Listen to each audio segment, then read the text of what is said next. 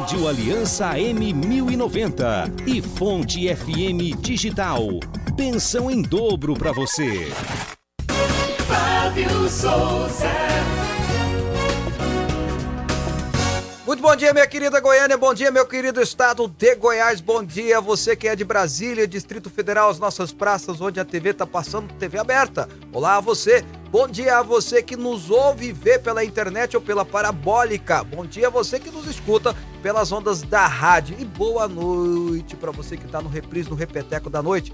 Obrigado pelo seu carinho, obrigado pela sua companhia. Programa Fábio Souza com você chegando no dia 1 de abril, que é dia da verdade. Eu não gosto de mentira, então não vou nem falar esse negócio não, tá bom? Mas tudo bem, dia 1 de abril tá começando aqui o programa e o programa hoje, meu amigo, tem muita coisa legal. Aliás, na verdade, deveria ser 1 de abril, ou melhor dizendo, algumas coisas que aconteceram ontem tinha que ter acontecido hoje, né?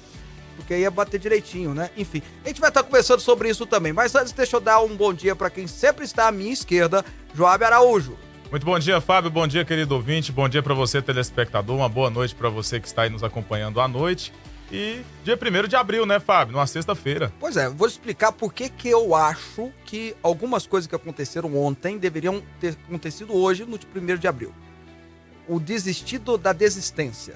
É, ontem nós noticiamos aqui, né, que o Sérgio, o, que o Sérgio Moro não, o Dória. o Dória estaria desistindo, mas aí no final do dia ele desistiu de desistir. E aí a gente vai anunciar hoje na notícia que ele mesmo está dizendo que era uma jogada. É, enfim, o Sérgio Moro fez juras de amor para o Podemos. Eles se amavam, né? Era um amor à primeira vista e tudo mais. E aí o que aconteceu? Mentiu, enganou o Podemos, porque segundo a Renata Abreu, e a gente vai falar isso aqui também, ele, ela ficou sabendo pela notícia, pela informação que ele estava terminando o casamento com Podemos e se casando rapidamente com União Brasil, que vamos dizer é uma viúva mais rica, mais podera- empoderada financeiramente falando e por aí vai. Bom, tudo isso aconteceu ontem. Como eu sempre repito aqui no programa, Joab, ninguém morre de tédio no Brasil. Pode morrer de câncer, pode morrer de doença, de acidente, mas de tédio no Brasil não tem jeito. E é claro que eu e o Joab queremos que você de casa mande pra gente no WhatsApp a sua opinião de tudo que você quiser falar. Manda pra gente aí nesse número. 629-9836-9866. Ah, por gentileza, repita. 629-9836-9866. Em ritmo de pagode. 629-9836-9866. Já quase, Joab, quase. Mas valeu, valeu. Ficou melhor do que eu, Pelo tá? tanto de ensaio, né? Tá bom. Então tá bom. Bom, o programa tá apenas começando, a gente tem muita coisa para conversar com você e hoje, mais uma vez, a Janaína Pascoal vai participar conosco. Ela vem dar as opiniões dela também sobre tudo isso. Ela que é deputada estadual por São Paulo e pré-candidata ao Senado. Filiou no partido pequeno, né? O PRTB, para ser candidata a senadora. Será que tem como dar uma casadinha com o Tarcísio lá em São Paulo? Vamos perguntar para ela. Eu acho que interesse, interesse ela tem. Veremos perguntando para ela, mas vamos falar também de tudo que está acontecendo, até porque ela é professora de direito da USP. né? Ela vai poder explicar um pouquinho desses posicionamentos malucos que estão acontecendo no STF, tá bom? Manda o seu WhatsApp pra gente e vocês sabem que eu sempre começo com uma vibe melhorzinha com o versículo do dia. Vamos lá. Agora, no programa Fábio Souza com você, é momento de fé e reflexão. Efésios 6, verso 11, Efésios 6, verso 11, São Paulo apóstolo diz o seguinte: Vistam toda a armadura de Deus para poderem ficar firmes contra as ciladas do diabo. Veja, é, a gente pega esse versículo aqui, eu lembro do tapa do Will Smith na cara do, do Chris Rock por causa daquela piada babaca que ele fez com a esposa dele. Não acho que o Chris Rock, ou, melhor dizendo, o Will Smith tenha agido de uma forma muito correta, mas enfim, aconteceu mas eu lembro da frase de Denzel Washington, um dos maiores atores que existem, que chegou em Will Smith e disse: Olha, nas suas maiores vitórias é quando o diabo te atenta. E aquela noite era para ser a noite do Will Smith, né? Porque ele foi eleito finalmente o grande, né? o grande é, é, artista do ano, né? Ator do ano. E esse versículo encaixa bem. Se você se vestir da armadura de Deus, você consegue ficar firme contra as ciladas do diabo. No caso, o Chris Rock fez uma cilada e ele acabou caindo, né? Se tiver revestido de Deus, a gente não anda para frente não. A gente, se a gente não tiver revestido de Deus, a gente não anda para frente porque cairemos em ciladas do diabo. 11 horas e 6 minutos. Fábio Souza. Rapaz, ontem aconteceu um negócio aqui em Goiânia que mexeu um pouco comigo, que foi o fato do, do prefeito Rogério Cruz e sua esposa, a primeira-dama e candidata a deputada estadual, Thelma Cruz, chegarem numa inauguração do CIMEI, eu estou procurando aqui o nome certinho para ler para vocês, aqui, é no Centro Municipal de Educação Infantil na Vila Areião. E quando chegaram lá, eles que andam com uma escolta, é, talvez seja o prefeito mais escoltado da história, uma escolta gigantesca de, de guardas municipais, não sei para que isso, o Íris, que era o Íris, que não podia nem fazer andar daqui para ali, que todo mundo parava para conversar com ele, andava com um guardinha só, um guarda. Né? O prefeito anda com cinco, seis, sei lá o quê. E ao chegar lá, o prefeito que ninguém conhece ele, mas tudo bem.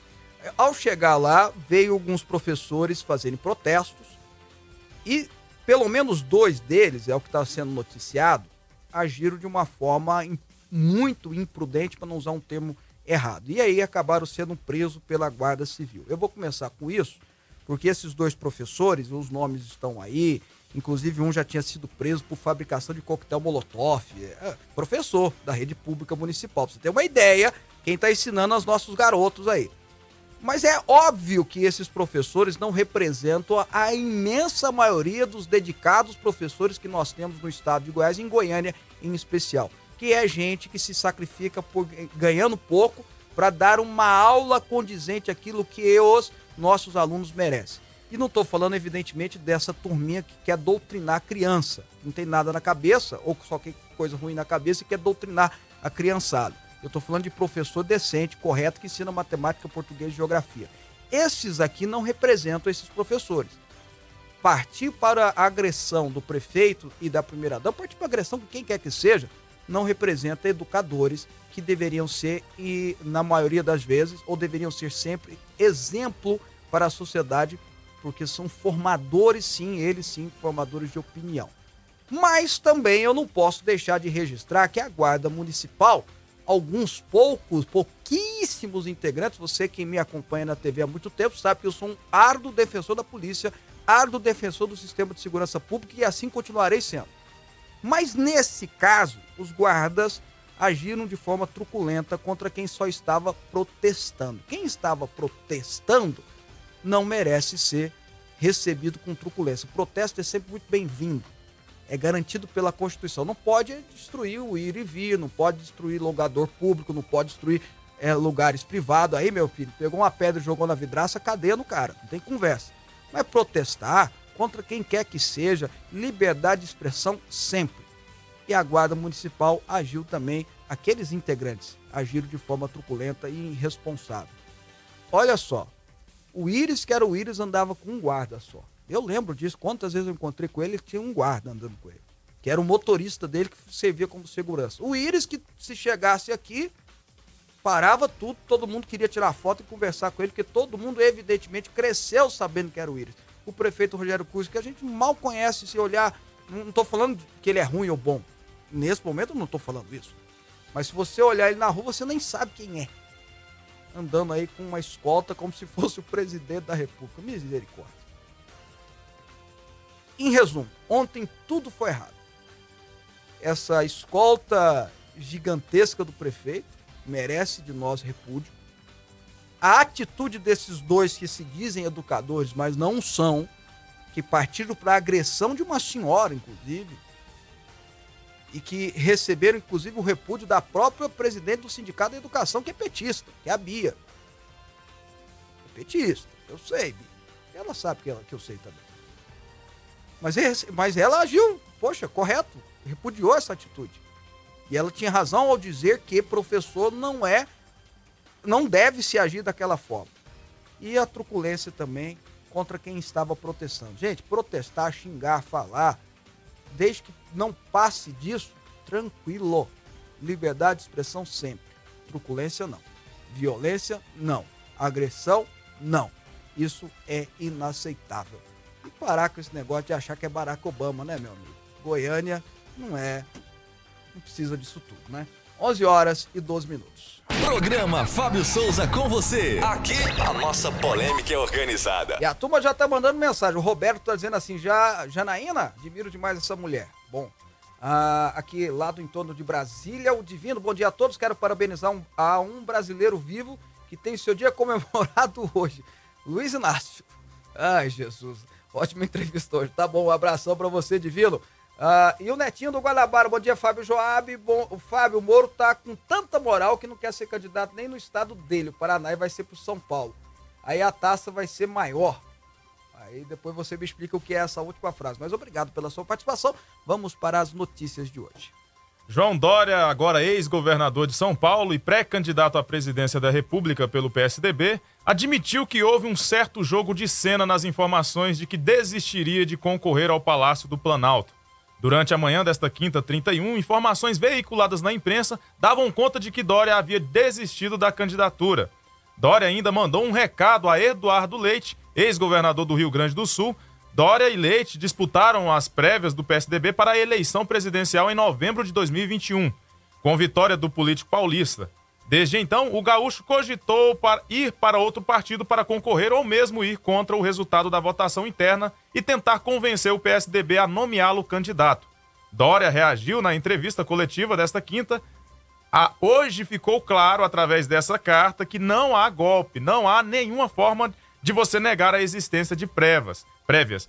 Não caminhe por essa linha, Eduardo, advertiu o ex-governador paulista, que ainda demonstrou confiança na vitória no pleito de outubro e disse que agora quem tem que se preocupar são os outros candidatos, como Lula e Jair Bolsonaro. É, o Lula e o Jair Bolsonaro quase não dormiram, né, com a notícia que o Dória vai ser candidato. Eles devem estar numa preocupação Tomando remédio pra imensa. Dormir. Nossa, um desespero total bateu na, no Lula e no Bolsonaro ontem, até de tanto rir né, do que aconteceu. Os dois, e até tô falando no nome do Lula também, os dois devem ter dado risada pra caramba ontem. Bom, o Dória tentou dar uma de Jânio Quadros, né, mas acabou dando certo. Porque o Jânio Quadros, vou explicar, o Jânio Quadros em, em 64, ele renunciou achando que o povo ia pegar ele nas costas e trazer de volta pro governo. E não foi o que aconteceu. O João Goulart subiu e aí todo mundo sabe o final dessa história, o que aconteceu em 64. Ele deu uma de Jânio e funcionou. Ele falou: olha, então não sou candidato mais, vou sair do PSDB. O PSDB falou: ó, oh, Dória, nós precisamos de você, porque você é o, é o cara, você é bonitão, vem pra cá ser candidato e tal. E a gente tira o leite de lado. Que na verdade, como eu disse ontem, o PSDB não quer doar do leite coisa nenhuma, o PSDB não quer Dória coisa nenhuma, o PSDB quer o fundo eleitoral para ser usado única e exclusivamente para eleger seus deputados federais e assim aumentar o seu tempo de televisão e voltar a ser um partido é, é, considerável na, nos próximos pleitos. Esse é o intento, esse é o interesse do PSDB, comandado aí pela turminha que nunca deixou o comando, Aécio Neves e Companhia Limitada. Veja bem o que o Dória fez. Inventou uma mentira, inventou uma mentira, a cara do meu amigo Bruno Araújo, ontem que é presidente do partido, do lado dele era constrangedora, Dória puxando ele, chacoalhando ele com aquela cara tipo assim, que raiva. Cara de ontem. Que, que coisa. Depois veja se eu tô mentindo, depois joga no Google aí, você vai ver Bruno Araújo e, e, Dória. e Dória, João Dória, você vai ver o que eu tô falando. Um absurdo o que o Dória fez, mas é a cara dele. O Dória fez isso, é a cara dele. Ele foi eleito prefeito de São Paulo assinando que não ia sair candidato a outro cargo. Um ano e três meses depois, ele renuncia para ser candidato a governador. Ao assumir como candidato a governador com com Alckmin, ele foi eleito prefeito com Alckmin, tá? O Alckmin apoiando ele, aí ele no, o acordo é que ele ia lançar o vice do Alckmin, Márcio França na época, para ser candidato a governador e ia ter o apoio do Dória. Traiu. Vira candidato a governador contra o acordo. Virou governador de São Paulo, né? Virou governador de São Paulo naquele bolso Dória, lembra disso? Né? E eu lembro que o Bolsonaro queria de jeito nenhum andar com Dória. Mas o Dória ia atrás dele. Ó, vem cá, Bolsonaro, tirar foto comigo, eu preciso de você. Tá, e o, Dória um lado, o Bolsonaro correndo. O Bolsonaro para um lado, o Dória correndo atrás dele, tentando fazer o um acordo, tirar foto e tal. Inventaram-se o Bolso Dória. E até foi a Joyce Hausmann que criou isso, inventou isso e coordenou isso. Ganhou a eleição, poucos meses depois já estava falando mal do presidente, falando de ser candidato contra o presidente. Então o que o Dória fez ontem é só mais um ato dele. É, é, é Dória sendo Dória. Não tem nada de diferente. Né? E ele, com essas atitudes, quase perde o pouco PSDB que ainda tem força, que é o PSDB de São Paulo. E aí ele vai ser candidato para presidente, vai chegar lá seus 3, 4%, né? É, na urna. É, enfim, é isso. Ainda mais com o Sérgio Moro ausente, nós vamos dar essa notícia agora, que o Sérgio Moro, aí sim, o Sérgio Moro, outro que a gente tem que conversar um pouquinho sobre isso. Mas enfim, o Dória foi Dória ontem. Simplesmente isso. A verdade é que, na minha opinião, João Dória ontem é, deixou seu último cargo público. A não ser que um dia candidato a deputado federal e tudo mais. Porque, e merece, com as suas últimas atitudes, merece, com toda sinceridade. Aliás, se tem uma coisa que eleitor paulista, e converse você com um paulista primo seu, amigo seu, alguém que você conhece, não quer saber mais em São Paulo, é de João Dória. 11 horas e 17 minutos. A deputada federal e presidente do Podemos, Renata Abreu, afirmou nesta quinta-feira que a cúpula do partido somente teve conhecimento da filiação do ex-juiz Sérgio Moro à União Brasil após o fato ter sido noticiado pela imprensa. O ex-ministro da Justiça do governo Bolsonaro estava filiado ao Podemos desde novembro do ano passado e era pré-candidato do partido à presidência da República nas eleições deste ano. No entanto, a disputa presidencial perdeu mais um postulante nesta quinta, quando Moro anunciou a desistência de sua candidatura ao Palácio do Planalto. O anúncio foi feito pouco tempo depois do ex-juiz ter assinado a ficha de filiação ao partido União Brasil. No comunicado, Abreu ainda cita que o Podemos, abre aspas, não tem a grandeza financeira daqueles que detêm os maiores fundos partidários. Cutucadinha, né? Isso. Mas pontua que o partido deu todas as garantias de recursos para a campanha eleitoral do ex-juiz, assim como, abre aspas novamente, jamais mediu esforços para garantir ao presidenciável uma pré-campanha robusta. Agora, sem um pré-candidato oficial nas eleições presidenciais deste ano, o Podemos afirma que continuará focado, abre aspas, para apresentar aos brasileiros e brasileiras uma alternativa que olhe nos olhos sem titubear, diz a nota. Olha só, Renata Abreu de fato investiu, inclusive, o seu know-how político nessa pré-campanha, nessa candidatura do Sérgio Moro. Ela falou aqui no programa a respeito disso, quando ela estava tentando trazer ainda, convencer o Moro, passou horas e horas, é, dias e dias conversando ela, o Álvaro Dias e tal. E aí o Sérgio Moro veio, olha, vamos falar a verdade? Vamos falar a verdade? O Sérgio Moro, como político, é um excelente juiz. É um excepcional juiz. Como político, ele se revelou um, uma pessoa que não entende nada de política e até está derretendo a sua própria a sua própria imagem que ele construiu como uma pessoa que de fato estava lutando para melhorar o Brasil através do judiciário. E agora, nem candidato a senador é, parece-me que ele filiou no União Brasil para ser candidato a deputado federal por São Paulo. E filiou no União Brasil porque tem recursos financeiros. Tem um partido que não tem candidato e tem dinheiro, é a União Brasil. É que aqui em Goiás tem um governador, então ainda vai ter alguns candidatos é, consideráveis, mas fora daqui tem muita grana e poucos candidatos. E aí você põe um Sérgio Moro, que em tese vai ser puxador de voto, ganha para deputado federal, certamente será deputado federal, vai puxar dois ou três aí, é o efeito tiririca ao contrário. É muito ruim a gente ver a figura do Sérgio Moro, né, esse homem que é, anos atrás era importantíssimo para a nação, conhecido no mundo inteiro, que foi o juiz que julgou a Lava Jato, botou muito canalha atrás da cadeia, botou muita gente que merecia atrás da cadeia, teve a coragem e o desprendimento de botar gente que não presta atrás das grades se derreter dessa forma. Se derreter dessa forma. É muito ruim a gente ver isso. É, ver uma pessoa que poderia estar hoje no Supremo, poderia estar é, é, ainda como ministro da Justiça fazendo um trabalho, poderia estar sendo até concorrente à presidência, se fosse o caso, mas numa, numa, numa figura melhor, de uma forma melhor, não desse derretimento dele. Né? Mas aqui é, é, tem um ditado popular que é, é bíblico, né? É, o ditado é assim: aqui se faz, aqui se paga. Né? Quando a gente vai para a Bíblia, é que planta aqui a gente colhe. Não tem jeito, né? Que semeia. E tem, e tem um texto da Bíblia que fala que quem semeia vento colhe tempestade. Tem que tomar cuidado. Infelizmente, a gente está vendo o Moro se derreter dessa forma. É, é, é, uma, é uma tragédia. É uma tragédia, com toda sinceridade. Porque eu, como com o juiz Sérgio Moro, eu sou fã. O juiz Sérgio Moro eu sou fã. Acho que o Brasil deve ao juiz Sérgio Moro. Mas o político Sérgio Moro, vou dizer uma coisa para você. É um. Lembra do Geleia do, do Caça-Fantasma? Não é da época de vocês também, não. Eu acho que não. Então tá bom. O Geleia do Caça-Fantasma. O Geleia vai derretendo. Um bichão verde, transparente. É o Geleia do Caça-Fantasma, literalmente. Rapaz, eu, eu, aqui nesse estúdio eu me sinto velho demais com vocês três, pelo amor de Deus. Modemar Vasconcelos de Brasília. Bom dia, Fábio. O professor, em vez de gritar, protestar, deve informar, orientar e amparar os alunos. A sua tribuna é a cátedra. Tem uma turma precisando aprender com você, professora Ademar. O Gil do Sol Nascente lá no, no DF. Bom dia, Fábio Joab. O Dória antecipou o primeiro de abril, só isso. É verdade. Uh, uh, deixa eu ver aqui. Uh, o Igor, de Jaraguá. Agora, para quem votar, o juiz não vai mais e votar em branco. É votar em branco, né? De tão gatão. De tão gatão. Ô, Igor, ainda bem que você tem uma autoestima legal, cara, né? Pelo menos isso, né? Um abração para você, obrigado pela sua participação. De tão gatão é demais, é, né? É de tão, né? A Suzy, é, mas se ele não se achar bonito, ah, quem vai se achar, né? Quem que, vai achar? Quem que, não, que vai vender, né? Ah, tá certinho, poxa vida. É igual você chegar, tem uma piadinha, né? O cara chega pra, pra, pra esposa e fala: meu bem, você prefere homem inteligente ou bonito? Nenhum dos dois, eu prefiro você, amor. É mais ou menos isso. Bom, Suzy, uh, digo que o Sérgio Moro conhece a palavra, que as misericórdias o alcance. Para mais você sabe que Nabucodonosor foi comer, cap, comer capim junto com os animais.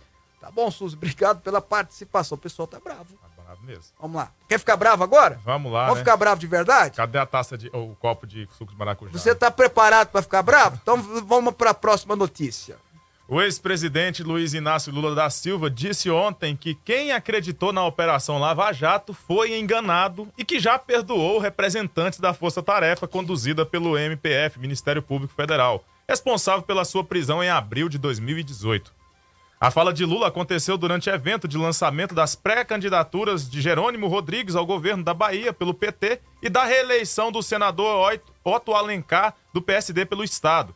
O ex-presidente citou a operação após observar na plateia um homem levantando um cartaz com os dizeres: Lula, me perdoe porque acreditei na Lava Jato. Só faltou assinar assim, é verdade esse bilhete, né? Só isso. faltou isso. É. Pré-candidato do PT à presidência da República e chefe do Executivo Federal de 2003 a 2010, Lula disse que não pode governar o país com ódio. Abre aspas, não posso governar querendo vingança contra ninguém, afirmou.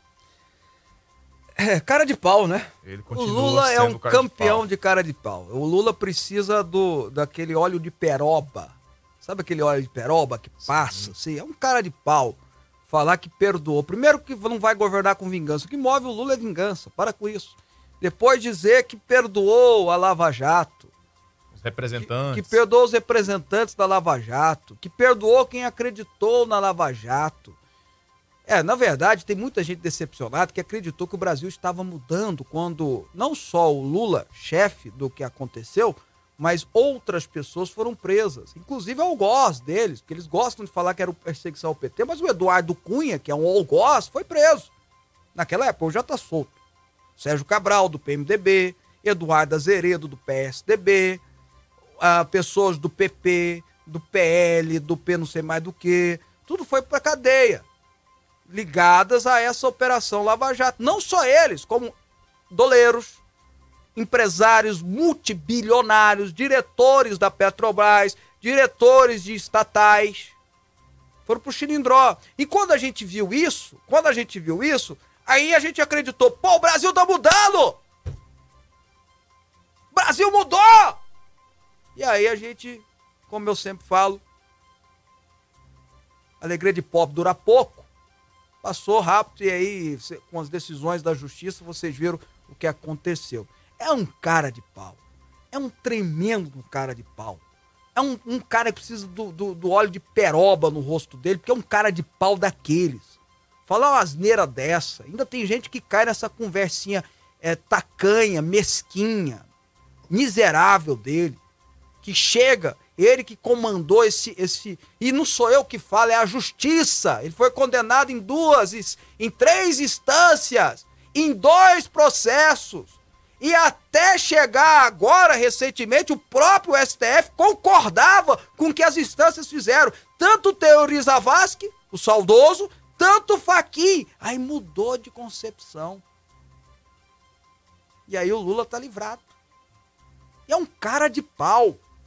É um cara de pau. Ontem ele falou, ontem, anteontem ele falou, comparando que a Petrobras foi crucificada como Cristo. É um cara de pau. E agora ele vem dizer que perdoou o pessoal da Lava Jato. Agora eu vou dizer uma coisa para vocês sobre o Lula. Ele não é só cara de pau, não, tá? Ele sabe o que ele tá fazendo. Ele quer dar uma de paz e amor. Ele quer dar uma de. tá querendo conquistar os religiosos, falando essas coisas. Que ele sabe que os religiosos se afastarem muito dele. Aí ele começa a fazer esse teatrinho mágico. Que isso ele sabe fazer bem. Sabe, a minha, a minha esperança, a minha esperança é que as pessoas estão mais sábias, conhecem mais. Tem um texto da Bíblia que fala o seguinte: que o povo é destruído quando lhe falta conhecimento. Conhecimento é necessário. Buscar saber as coisas é necessário. Tem uma moçada, tem até um rapazinho que de vez em quando liga, manda mensagem xingando a gente aqui, né? Porque quando eu falo do Lula, eu falo, rapaz, pela foto tu é novinho. Você não sabe o que é mensalão, petrolão, você não viveu isso. Pesquisa. Falar que foi enganado e os 6 bilhões devolvidos. Como é que houve engano? Que engano é esse? Ninguém devolve dinheiro por generosidade. A Suíça devolveu dinheiro para o Brasil por generosidade. O Barusco devolveu 100 milhões por generosidade. Pelo amor de Deus. Pega o óleo de peroba e passa nessa cara, seu cara de pau. O senhor devia estar na cadeia. O senhor devia estar respondendo o seu processo. O senhor devia estar respondendo pelos erros que você trouxe ao Brasil, pelo que você fez contra os brasileiros, por ser o maior engano da história dessa nação e não ser um cara de pau desse falar umas asneiras dessa. Me perdoa, fiquei nervoso de novo. Não tomo suco de maracujá, porque nessa eu prefiro ficar nervoso. O ministro Marco Aurélio Melo, aposentado do Supremo Tribunal Federal, criticou as decisões recentes do ministro Alexandre de Moraes, seu antigo colega na condução dos processos contra o deputado federal bolsonarista Daniel Silveira. Marco Aurélio defendeu que a imposição da tornozeleira a um parlamentar deveria passar pelo plenário da Câmara. Abre aspas, esse ato de constrição, repito porque é um ato de constrição, limita a liberdade de ir e vir a meu ver, fica submetido ao colegiado com a palavra os pares do deputado Daniel Silveira e que eles se pronunciem de acordo com o figurino legal, disse em entrevista ao Felipe Vieira da Band News TV. As críticas também foram estendidas ao chamado inquérito das fake news, aberto de ofício pelo então presidente do STF, Dias Toffoli, para investigar ofensas, ameaças e ataques dos, aos ministros. Daniel Silveira é um dos investigados ao lado de outros apoiadores bolsonaristas. O ministro aposentado também afirmou que o momento é de evitar antagonismos indesejáveis às instituições. Marco Aurélio também comentou animosidade em relação ao Planalto. Abre aspas, eu não vejo essa temperança no ar. Ambos os lados estão muito acirrados. Eu tô começando a me preocupar comigo, porque eu ando concordando muito com o Marco Aurélio de Mello não sei se tem alguma coisa. Acho que desde aquela entrevista que ele deu pra gente aqui, eu fiquei assim meio. Balançado. Meio, né? sei lá, é, foi persuasivo, mas, é, mas as opiniões dele muito recentes, né? É lógico que ninguém vai esquecer de André do Rap, não tem como a gente esquecer desse ato dele. Parece é, que quem em, tá fora consegue pensar melhor. Né? É, talvez, né? Não sei. Mas essas posições dele, ontem ele falou que falta ao ministro Alexandre de Moraes, tem, tem, muito, tem muita trepideira e, e falta tem, né? trepidância, ok? Falta muita... E falta temperança, né? E agora ele disse isso, né? Realmente, é, os, os, os, congressistas precisam falar algo, né? É uma interferência a, a, ao poder legislativo, mas, sobretudo, ao respaldo, ao respaldo constitucional. Eu falo aqui, o artigo 53 da Constituição é muito claro e ele está sendo desobedecido com uma, com uma uma gritaria imensa, um jeito gritante que a gente nunca viu, a forma que está sendo desobedecido. E o Marco Aurélio é um gentleman, tá falando de uma forma bonita que o pessoal lá tá errado. E aí eu falo, né, uma frase do, do Martin Luther King, que toda vez que eu cito ele eu gosto de lembrar que a turma não gosta, a turma da esquerda não gosta que eu fale, mas a verdade é que ele era um pastor evangélico de direita, tá? Mas vocês não gostam, mas bom, estuda um pouquinho que tu vai saber. E o Martin Luther King falava assim, uh, que ele não se preocupa não é com o, com o grito dos maus, ele se preocupa é com o silêncio dos bons. E, como eu disse, o Alexandre de Moraes tem agido assim, às vezes parece que é por cabo de chicote. Cadê os demais ministros do STF? Todos concordam com ele? Porque quem cala consente. E os senadores? Todos concordam com ele? Ninguém vai falar nada, ninguém vai fazer nada. Ah, mas a decisão é dele, cabe a ele. Poxa, mas eu posso levantar minha voz lá, se eu sou ministro do STF, e dizer: olha, não é assim que está tá dizendo aqui no artigo 53, não é assim que está dizendo na Constituição, e por aí vai. Então eu estou começando a ficar preocupado comigo, porque eu ando concordando muito com Marco Aurélio de Mello, né? E, enfim, é isso aí. Deixa eu registrar algumas participações. Olha só, a Sandra tá me salvando aqui, né? Que eu só tô com gente nova aqui no, no programa. Ele diz assim: Eu lembro sim do Geleia do Caça-Fantasma. Obrigado, Sandra. Porque eu perguntei aqui pros meus colegas, ninguém lembrava do Geleia. Né? O Moro não parece o Geleia? O Geleia, foi derretendo, poxa. A Cláudia Enia, de Anápolis, de tanto Lula falar que é igual a Jesus Cristo, será que Deus nos livre de ter que ajoelhar perante ele? Pelo amor de Deus, não, não. fala isso não, pelo amor de Deus. Aí, é, aí eu sou igual o, o, o Sadraque Mesaque Abidnego. Vou pro fogo, meu amigo. Ah, tá louco. Bom, ah, deixa eu ver quem é aqui. Tem que assinar, viu, gente? É bom, assinou sim. Maria do Socorro, bom dia. De fato, quanto. Quanta falsidade do Lula. Ele age como se fosse um deus, ele perdoa todos. Cara de pau mesmo, sou indignada. Falso de fato. Sou indignada quanto você, Fábio. Obrigado. Ela escreveu senhor, mas eu me sinto muito velho quando eu leio senhor, então eu li, eu li você, tá bom? E uh, uma última participação, uh, antes da gente ir para o intervalo, uh, diz assim: faço minhas palavras a sua, tudo que vocês falaram do Lula, sinceramente. Cara de pau, nojo, tá bom. Em um minutinho a gente volta para conversar um pouquinho com a Janaína Pascoal, né? A nossa querida que sempre participa com a gente aqui. A gente vai estar conversando sobre tudo que está acontecendo no Brasil e do mundo. Conta um minuto no relógio, a gente já volta. Entrevista, política, futebol. Fábio Souza. Rádio Aliança M1090 e Fonte FM Digital. Convocação radical. É neste sábado, dia 2 de abril, às 19 horas na sede da Igreja Fonte da Vida. Adoração com Lumeu Pídio.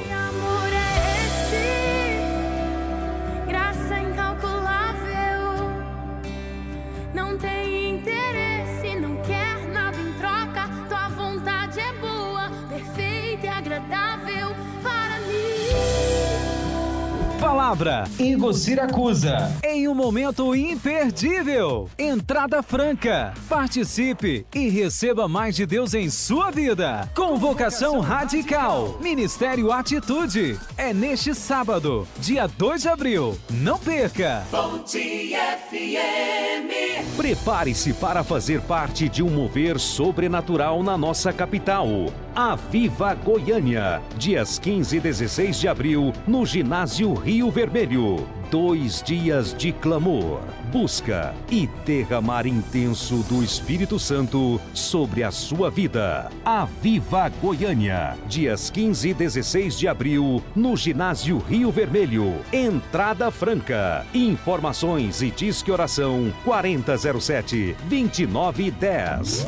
Rádio Aliança M1090 e Fonte FM Digital. Pensão em dobro para você.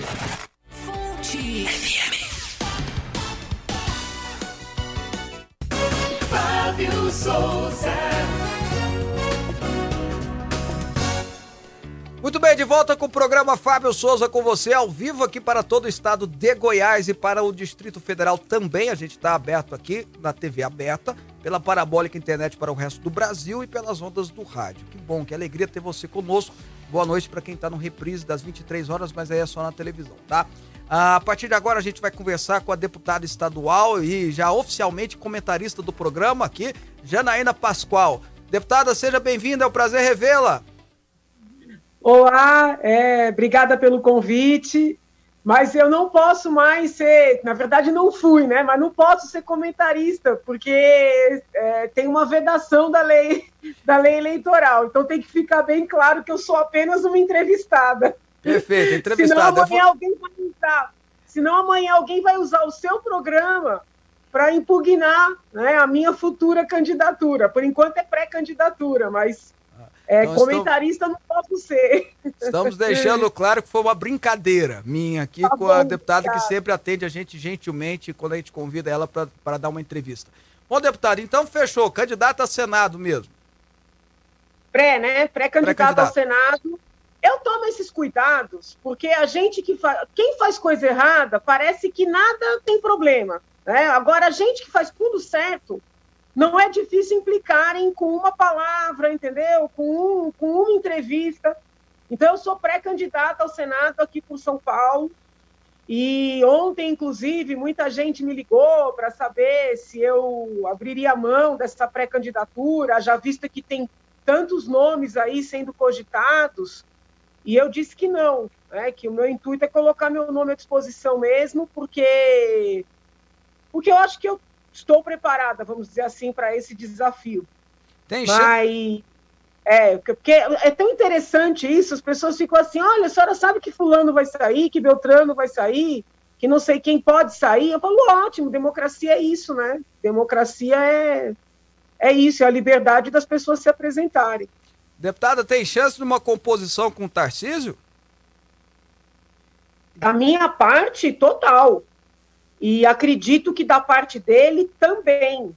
Mas eu não sei como é que é o espírito do presidente. Entendeu? E, e o Tarciso, ele, até por ser ministro, por ter essa vinculação toda com o presidente, eu acredito que ele precise atender, vamos dizer assim, o, o que o presidente deseja para a candidatura dele. E aqui não tem nenhuma crítica, tá? É, é apenas uma constatação. Então, da minha parte, o apoio a ele é incondicional, já disse isso a ele. Sei que ele tem, assim, um, um respeito, um carinho pela minha pessoa, pelo meu trabalho, mas ele depende de um aval do presidente, né, que eu não sei se virá, porque o presidente ele não entende apoios independentes, entendeu? E eu apoio do meu jeito. Deputada, vamos falar então um pouquinho do, do que aconteceu ontem, né? Parece que o dia da mentira foi antecipado para ontem. O, o, o, governador, ex, agora ex-governador Dória, anunciou, nós amanhecemos dizendo que ele não era candidato a mais nada, que estava desistindo. Aí à tarde ele volta atrás, não, sou candidato sim, tarará, tarará, e admite depois que era uma jogada. Que ele queria fazer um marketing, alguma coisa, não sei qual é o sentido disso aí. O que, que a senhora, como deputada de São Paulo, né, que tem que fiscalizar o governador. O que, que achou disso?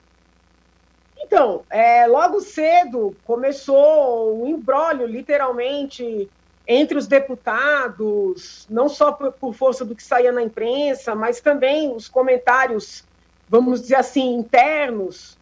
A minha sensação, é óbvio que a gente não pode afirmar, mas a minha percepção é que ele queria mesmo desistir da candidatura à presidência, tá? Que ele queria mesmo seguir no mandato, que é, era um direito dele, porque a pessoa que foi eleita foi ele. Só que a costura política que foi feita aqui em São Paulo, com pessoas muito fortes, né? Porque o, o, o ex-vice-governador, agora governador, ele é um homem de bastidores. Né? A população mesmo não o conhece muito, mas ele é um homem assim muito forte dentro da política. E o Dória se comprometeu com ele, com as pessoas ligadas a ele. Então, eu acredito que tem havido uma pressão grande e por isso ele recuou. Só que ele precisava construir uma história, né? Porque como é que fica? Como é que ele sai a público e diz: olha, eu recuei porque fui forçado ou fui convidado a me retirar, entendeu? Uhum. Aqui internamente já começaram as movimentações, falou-se até no, no, possível impeachment dele, o que eu acho equivocado, porque assim, tendo crime, ok, mas só porque ele combinou com o vice que sairia fazer um afastamento, então eu, eu falei, eu vou observar que negócio é esse que está acontecendo, para a gente conduzir aqui de maneira técnica. Né? Mas eu acredito que não foi esse blefe, não, que não foi jogada de marketing, não. Para mim, encostaram o, o ex-governador na parede. E, e, e, sobre o Sérgio Moro, que agora saiu do Podemos, foi para União Brasil e disse que não é mais candidato a presidente, agora é candidato a deputado federal e pode ser para São Paulo, inclusive. O que, que a senhora achou disso? A informação que nós temos, é, também não tem essa informação da parte dele, não vi o documento, mas é de que ele já transferiu o título, então ele pode se candidatar já por São Paulo, né? É, e, e, eu confesso que eu, eu estou perplexa. é, veja bem, não é por ele desistir de, se, de, se, de concorrer à presidência, não é por ele mudar o partido, é porque eu não consigo ver lógica na movimentação. Né? Então vamos lá. O Podemos é um partido que tem a sua história, que tem a sua estrutura, mas é um partido médio em termos de recursos, né? Uhum fundo eleitoral, fundo partidário. É, realmente, para concorrer à presidência da República, talvez o Moro não tivesse toda a estrutura de que ele carecia. Uhum. União Brasil, hoje, né, é o partido mais rico da federação. Não vou dizer que seja o mais forte, do ponto de vista institucional, mas é o mais rico. E isso, numa campanha majoritária, sobretudo presidencial, faz muita diferença. Então, quando ele anunciou a migração do Podemos para a União, o que eu pensei? Bom, isso tudo foi pensado, foi debatido com a presidente do Podemos, com o presidente da União, e ele está indo para uma sigla mais rica para ter mais estrutura para concorrer à presidência. Uhum. Mas ao longo do dia as revelações foram chegando, e aí ficou claro que ele não noticiou as pessoas do Podemos né, que, que o acolheram, ele não noticiou, é, e que ele foi para a União, não sei se isso vai se confirmar, mas que ele foi para a União para sair a deputado federal, né? E que ele teria atendido uma exigência do grupo do ACM, o ACM Neto, né? O, o, o prefeito de Salvador, uhum. que agora vai concorrer ao governo, é que, na, que, na, verdade é quem manda no União Brasil, né? É quem manda no União Sim. Brasil. A verdade é essa. Eu tenho minhas dúvidas, mas deixa para lá. Eu tenho minhas dúvidas. É... Ele exigiu que o Moro declarasse que abria mão de concorrer à presidência como condição para ser admitido no partido. Então, eu achei uma situação muito estranha uhum. para um homem que tem assim uma, uma dimensão nacional, que tem toda uma história à frente da Lava Jato, que tinha uma intenção de votos significativa para esse momento das pesquisas, está lá atrás, um dos primeiros colocados, mas não era alguém que estava, vamos dizer assim, naquele, sabe quando está linha, né? Uhum, traço. 0%. Não, ele não estava traço, né? Então, assim, um homem desse migrar, atender exigência de cacique para ser recebido num partido. Eu achei estranho. E assim, uma candidatura de Sérgio Moro a deputado federal, que é algo digno, não estou não tô desmerecendo a eleição a esse cargo, nem o cargo. Mas esse homem se elege, entendeu? Da uhum. casa dele, uhum. falando nas redes sociais. Ele não precisa do dinheiro do União para se eleger a deputado federal. Então, a dúvida que fica no meu, na minha alma, né, como cidadã, é por que ele se submeteu a tudo isso? É, pode ser uma. Será que é uma jogada? Vai ficar quietinho para depois tentar ser candidato a presidente? É que, assim, de certa forma, decepcionou muita gente, né? Eu, eu entrei nas redes dele e estava avaliando ali os comentários, porque eu achei um movimento muito curioso. E fora a coincidência disso acontecer no mesmo dia, né? Os, os, o Dória, a situação envolvendo Dória, que para mim ficou muito mal explicada, muito mal explicada. A situação envolvendo Moro, mais mal explicada ainda. As duas ocorreram no mesmo dia. E aí eu comecei a verificar os comentários nas redes dele. E assim, a decepção das pessoas que estavam apoiando a candidatura dele à presidência da República foi muito grande. A decepção com o fato dele ir para a União Brasil, e aqui eu não estou fazendo nenhum juízo de valor, mas assim, dos potenciais eleitores dele. uhum. também foi muito grande. Né? Algumas pessoas chamando a atenção para o fato de que ele ia puxar quadros que talvez não fossem correspondentes à sua expectativa. Então, eu acredito, óbvio que ele não deve satisfações nenhuma a mim, né? aos eleitores dele, ele deve dar satisfações se ele entender que deve, ele que se entenda com os eleitores dele. Mas eu, eu acho que, como figura pública, ele precisaria explicar essa, essa movimentação. Uhum. Foi muito estranho. Deixa eu mudar um pouquinho de assunto e, e perguntar para a professora de Direito agora da USP de São Paulo. Vamos lá.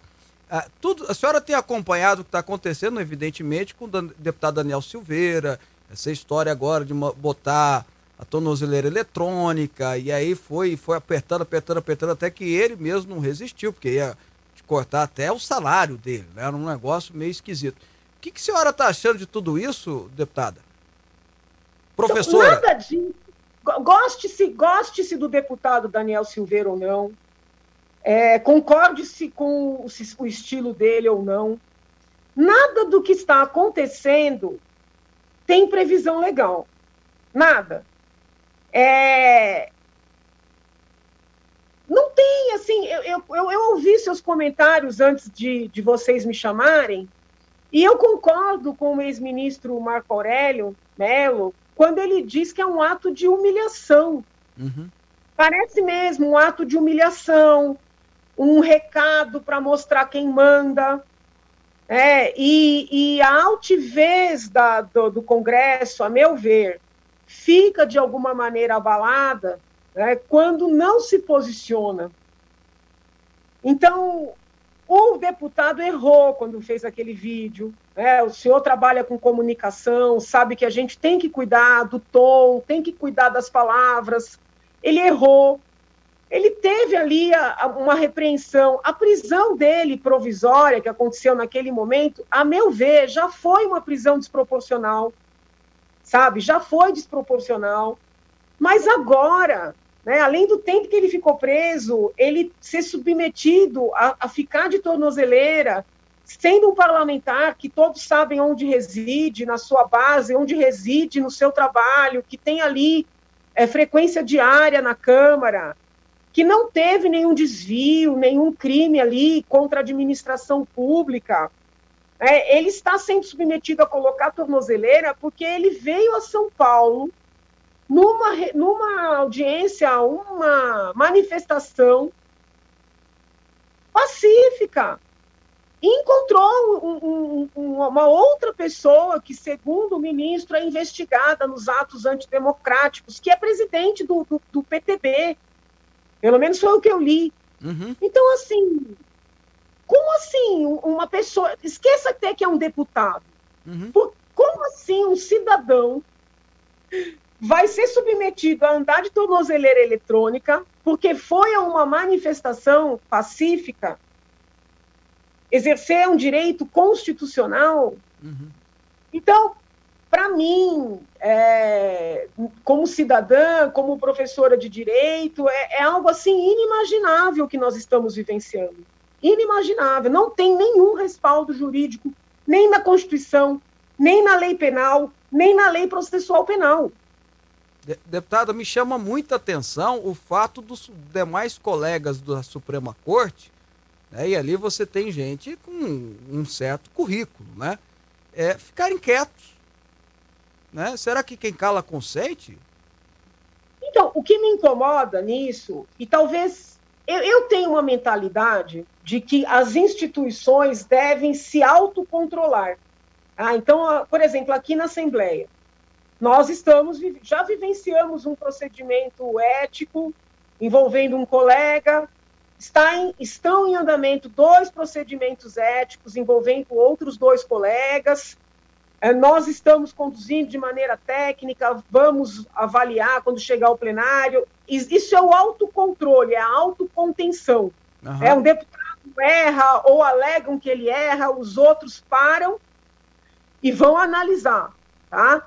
O que eu sinto, tanto na Câmara Federal como no Senado Federal, mas principalmente no Supremo Tribunal Federal, é uma ojeriza a esse trabalho de autocontenção. Uhum. É como se uh, eles trabalhassem no, na linha contrária, né? Eles trabalham na linha da autoproteção. É o espírito então, de apesar, corpo. Apesar de não concordarem, imagino que não concordem, preferem não se meter numa ideia de que se divergissem, fragilizariam o colegiado. Mas numa democracia isso não existe. Uhum. É, então, é, é, eu, eu entendo respeitosamente que já passou da hora dos demais ministros, de alguma maneira, segurarem esses excessos, porque esses excessos eles geram crises institucionais, eles geram insegurança na população, insegurança jurídica, eles geram descrédito infelizmente, nas instituições como um todo e no próprio Supremo Tribunal Federal. É, então, eu acho que já passou da hora dos demais ministros sentarem com o colega, não precisa nem ser do ponto de vista formal, uma decisão, vamos dizer assim, é, derrubando a decisão do ministro, mas um diálogo. Porque o ministro é um professor de direito constitucional, também da USP, Uhum. Então, é muito incoerente com seus escritos, com é. suas aulas, né, com, com o currículo que ele apresentou para ser elevado à condição de ministro. Uhum. Tá certo. Deputada Janaína Pascoal, obrigado pela entrevista. Um bom dia para a senhora. Fiquem com Deus. Saúde. Tá aí, conversamos mais uma vez com a deputada Janaína Pascoal. E, e, eu gostei do que ela falou sobre o ministro Alexandre de Moraes, é o que eu falei ontem, antes de ontem, né? Era bom o ministro Alexandre de Moraes ler livros de um grande doutrinador do direito constitucional no Brasil chamado Alexandre de Moraes. Porque o ministro Alexandre de Moraes precisa ler o que o doutrinador Alexandre de Moraes escrevia sobre direito constitucional. Eu só quero dar uma notícia rapidinho, nos cinco minutos que faltam, sobre a CBF. Aliás, CBF não, perdão. Sorteio da Copa. Vai acontecer agora. Aqui a gente fala de futebol também. Manda ver, Joab. O sorteio dos grupos da Copa do Mundo do Catar será realizado hoje às 13 horas, horário de Brasília. As equipes foram divididas em quatro potes de acordo com a posição de cada seleção no ranking da FIFA. O Brasil está no pote 1, junto aos demais cabeças de chave, e lidera o ranking da entidade. A seleção brasileira tomou a primeira posição da Bélgica na atualização realizada ontem. O pote 1 ainda tem Bélgica, França, Argentina, Inglaterra, Espanha, Portugal e Catar, por ser o país sede da Copa. O pote 2 é composto por Holanda, Alemanha, Dinamarca, México, Estados Unidos, Suíça, Uruguai e Croácia. Estão no pote 3 Senegal, Irã, Japão, Sérvia, Polônia, Coreia do Sul, Marrocos, Marrocos e Tunísia. Por fim, o pote 4 conta com Canadá, Equador, Arábia Saudita, Gana, Camarões e três classificados da repescagem. Até aqui, 29 das 32 vagas já estão preenchidas.